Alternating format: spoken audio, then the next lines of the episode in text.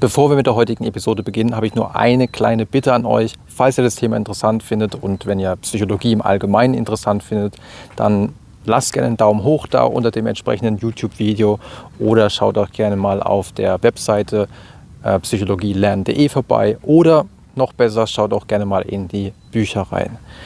Aber das müsst ihr natürlich jetzt nicht machen, ähm, fühlt euch jetzt nicht verpflichtet oder so. Ähm, ihr könnt euch natürlich frei entscheiden, ob ihr das machen wollt oder nicht. Andererseits wäre schon ein einziger Klick, ja, ein einziger Klick auf den Daumen hoch Button würde schon helfen, das Thema Psychologie ein bisschen weiter zu verbreiten. Denn Psychologie ist wichtig, um zu wissen, zum Beispiel, wann man beeinflusst wird. Also zum Beispiel zu wissen, dass äh, es tut mir leid, dass ich jetzt am Anfang vier von fünf äh, Beeinflussungstechniken, die ich euch heute vorstellen möchte, schon benutzt habe. Und wer hier schon ein bisschen länger zuschaut, weiß zum Beispiel, dass da die sogenannte This is my only request Technik drin war. Ähm, also ich habe nur eine Bitte an Sie.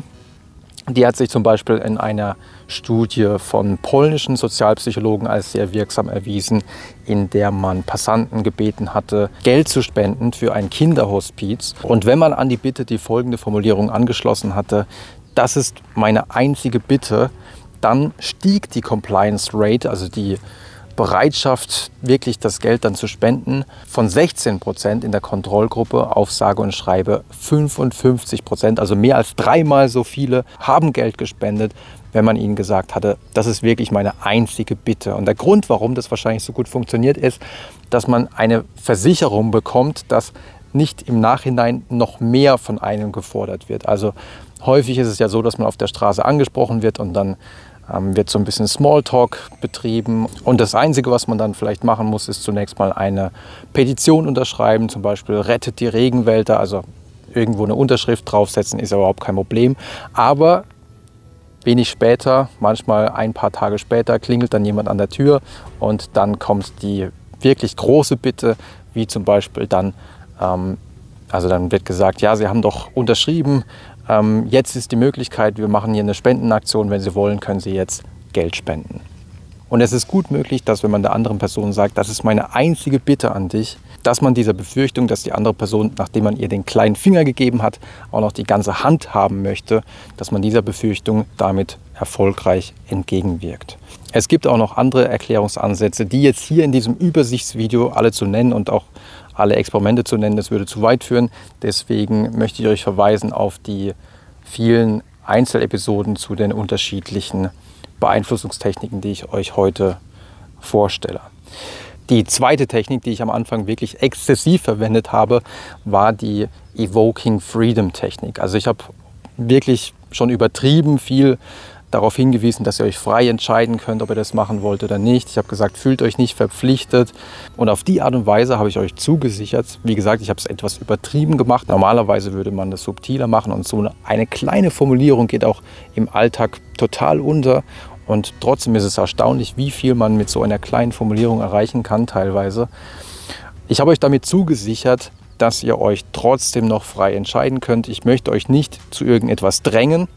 Und ähm, gerade in individualistischen Kulturen wie zum Beispiel in Frankreich, den USA, aber auch in Deutschland, wir haben auch eine individualistische Kultur. Dort ist es den Menschen sehr wichtig, ihre Freiheit zu bewahren, sich frei entfalten zu können, nicht gesagt zu bekommen, wie sie sich verhalten müssen, zum Beispiel von irgendeiner Obrigkeit. Und daher funktioniert die Technik auch in diesen Staaten etwas besser. Und wie gut die Technik funktioniert, konnte man auch erst kürzlich nochmal zeigen in einer Studie in den USA, wo man Studenten zum Beispiel auf dem Campus angesprochen hatte und gesagt hatte, Entschuldigung, mein Telefonakku ist tot, ähm, könnte ich bitte kurz dein Handy benutzen? Und während in der Kontrollgruppe nur 45 Prozent bereit waren, ihr Smartphone einem Fremden zu geben, was ja durchaus ein paar Gefahren mit sich bringen kann. Kann ja sein, dass der einfach mit dem Smartphone wegrennt oder irgendeine kostenpflichtige Nummer anruft oder vielleicht sogar ein Virus installiert. In der Kontrollgruppe waren nur 45 Prozent bereit, ihr Smartphone rauszurücken. Wenn man jedoch einfach nur den Satz But feel free to say no also auf Deutsch könnte man sagen, aber du kannst natürlich auch Nein sagen, wenn du nicht möchtest. Dann ging die Einwilligungsbereitschaft auf 95 Prozent hoch. Also fast jeder war dann bereit, das Smartphone herzugeben. Natürlich hat man in Studien nicht immer so große Effekte gefunden, aber immerhin wurde die Technik, die im Vergleich zu anderen Beeinflussungstechniken noch nicht so lange erforscht ist, mittlerweile schon in riesigen Studien überprüft mit über 18.000 Versuchspersonen.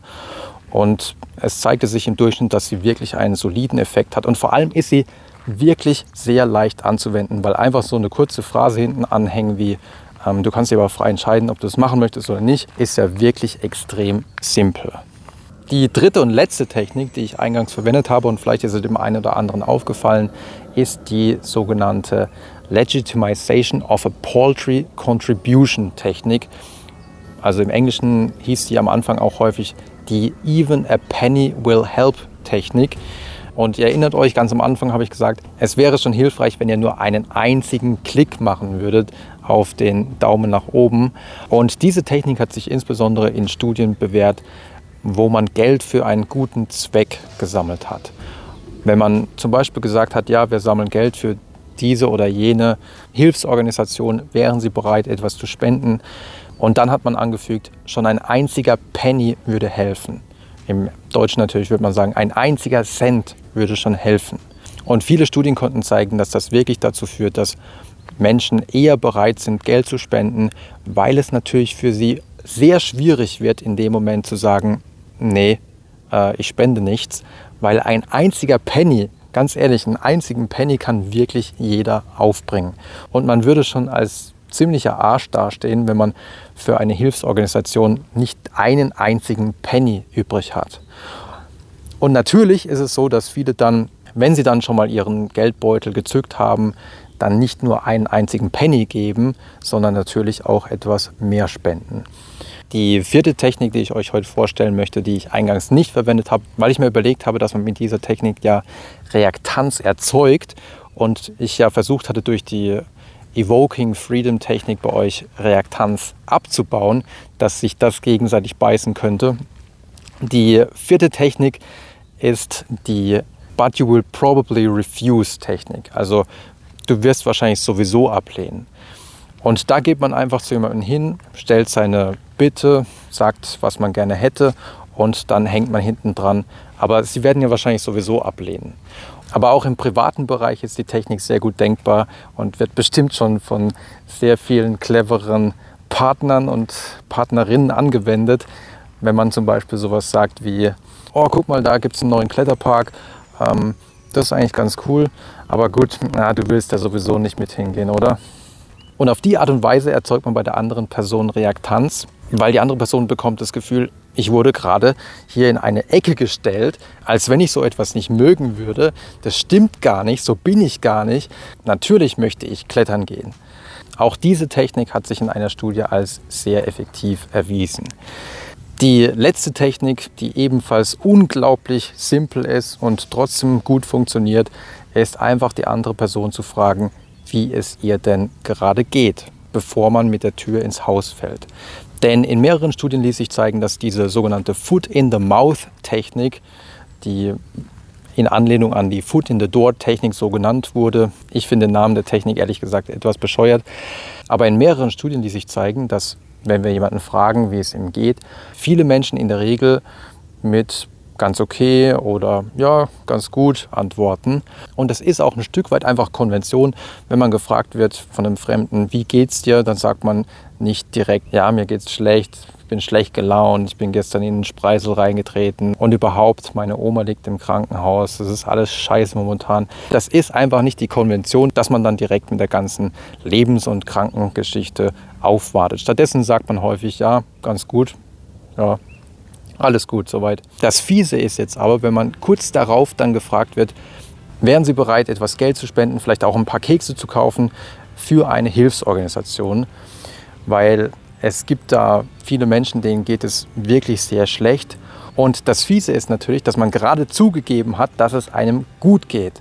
Und wenn man jetzt dann nicht spendet, dann kommt man natürlich rüber wie ein Arsch. Und das möchten viele Menschen nicht. Und deswegen ist dann der Druck in dem Moment wenn man gesagt hatte, ja, eigentlich geht es mir ganz gut, ziemlich groß und viele Menschen geben diesem Druck dann auch nach und spenden dann auch wirklich etwas für die Hilfsorganisation. Das war also ein kleiner Überblick über wissenschaftlich erprobte Beeinflussungstechniken, bei denen schon eine winzige Phrase, eine kurze Formulierung reicht, um die Compliance Rate, also die Bereitschaft der anderen Person auf eine Bitte einzugehen, zu erhöhen.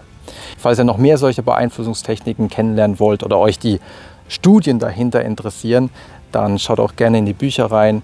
Aber ja gut, wahrscheinlich werdet ihr das sowieso nicht machen. Das war's für heute. Ich hoffe, ihr fandet es interessant. Und wenn ihr wollt, fühlt euch äh, nicht verpflichtet. Wenn ihr wollt, sehen wir uns gerne beim nächsten Mal wieder.